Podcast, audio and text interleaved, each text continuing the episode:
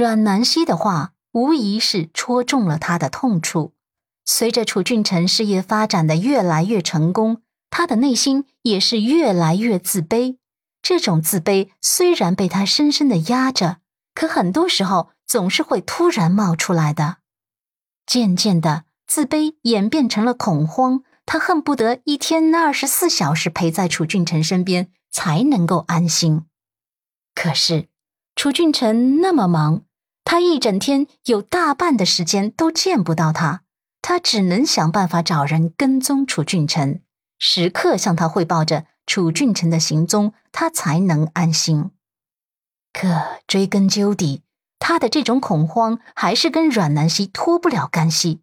如果不是他时刻要勾引楚俊辰，他又怎么会那么紧张？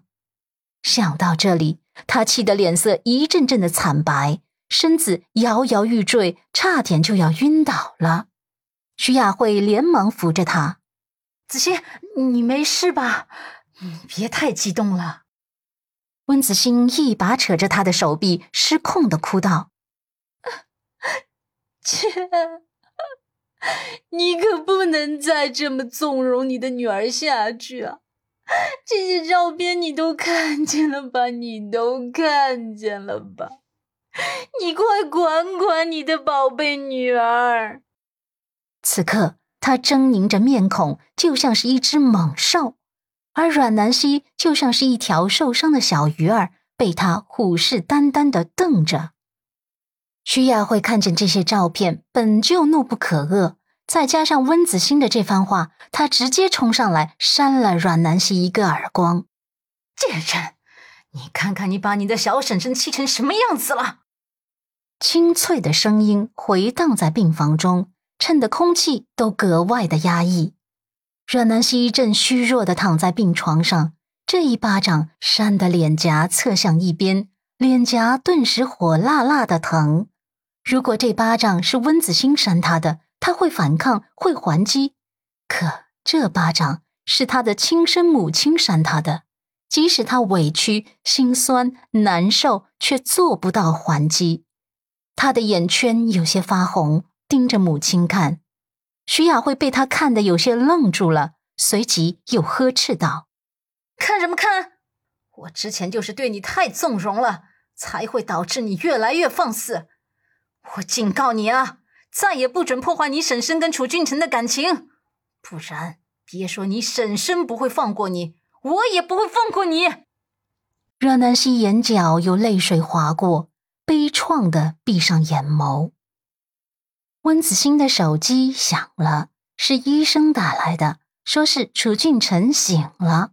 他立刻激动起来：“啊，真的吗？他醒了！”好，好，我马上就过去。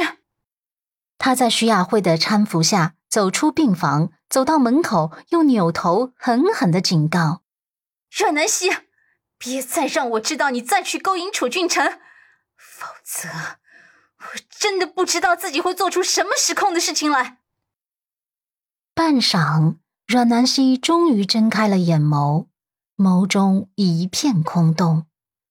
输液完了之后。他就起床出院了。他肩头的伤虽然不太深，可流了很多血。按照医生的建议，还是住院休息两天的好。可是他不想待在医院，想到这医院楚俊辰和温子欣也在，心头就难受，所以他执意办理了出院。陆宅，阮南希回到家之后，没跟任何人提到过自己肩头的伤。吃完晚餐就回房休息了。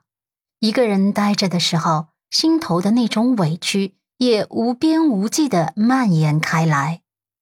躺在床上，眼角的清泪不停的滑落。想起母亲那一巴掌，他的脸颊就开始隐隐作痛。他真不知道以前那个疼爱他的母亲怎么会变成这样。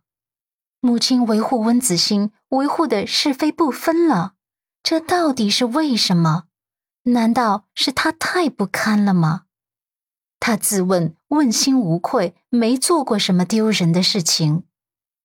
他越发的想不通，小脑袋埋在枕头中，忍不住哭了出声。一直以来，他都用坚强乐观的一面面对这个世界。可他也有撑不住的时候，也有承受不了委屈的时候。泪水便是最好的发泄。他不知道哭了多久，手机响了，是陆漠北打来的。陆漠北是暂停了会议打来的这通电话，本意是想让阮南希去他的书房帮忙找一份合同的。只可惜电话刚接通，他就听见了里面的抽噎声。虽然声音很小，像是在极力掩饰，可他还是听见了。他心弦倏然一紧，问：“怎么了？出什么事儿了？”他不问还好，一问。阮南希又忍不住了，在电话里面哭了起来。陆漠北听到她的哭声，眉头不由得紧蹙。到底怎么了，陆太太？阮南希哭得累了，才哽咽道：“其实也没什么，就是被人欺负了而已。”陆漠北下意识的问：“谁？”阮南希无奈的叹息。